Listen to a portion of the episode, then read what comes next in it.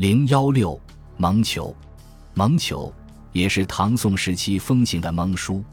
不过，敦煌发现的本子并不多，仅有三件。虽然文物的出土带有偶然性，但或许也能说明受欢迎程度不及前二者。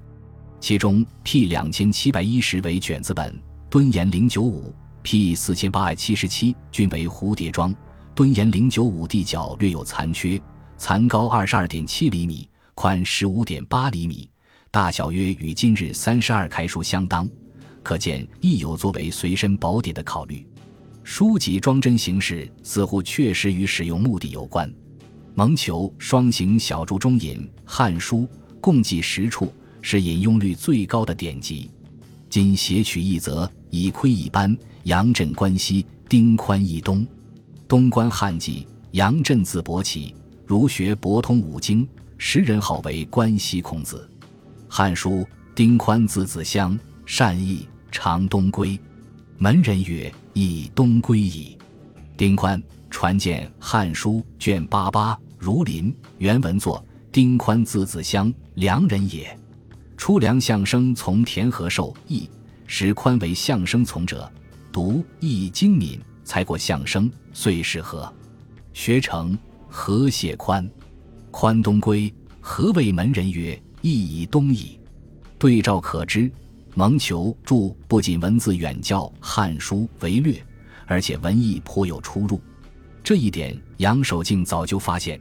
日本仿书志卷一一古抄蒙求一卷，凡所引与旧注详略大异，不可捋举。余意此书在唐时必多同盟宋习，相俗抄写，但其繁文。遂多删节，除了删节外，还有年和书事，如博望寻和注云：《汉书》张骞，汉中人，曾奉使西域，因穷河源，武帝封为博望侯，得之女临吉时，安十六等。严君平时此时也，愿生入玉关也。博望侯所记为张骞氏，而严君平时之女之吉时，安氏刘氏不见于今本《汉书》，愿生入玉关，则为班超氏。出后《汉书》著文错宗数人之事，恐皆与西域有关而致误，亦有可能故意牵强附会，是旧注原有，还是相俗增删，不可确知。其实之所以采用此种注释方式，我们取卷首李华所撰之序，便很容易理解。安平李汉者蒙求一篇，列古人之言行善恶，参之声律，以收同幼，随而易之。比其中篇。则经世百家之要奥，实得其四无矣。推而引之，源而流之，易于讽习，行于章句，不出卷而知天下。其蒙求在，其每行注两句。《人民外传》中有别事可记者，亦此复叙之。虽不配上文，所资广博。由此可知，蒙求的编撰目的在于列古人之言行美恶，参之声律，以授幼童。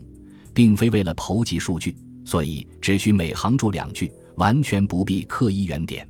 译文恰恰是作者创作自由度和适应性的表现，这取决于他对潜在的知识消费者的需求和心理的假想。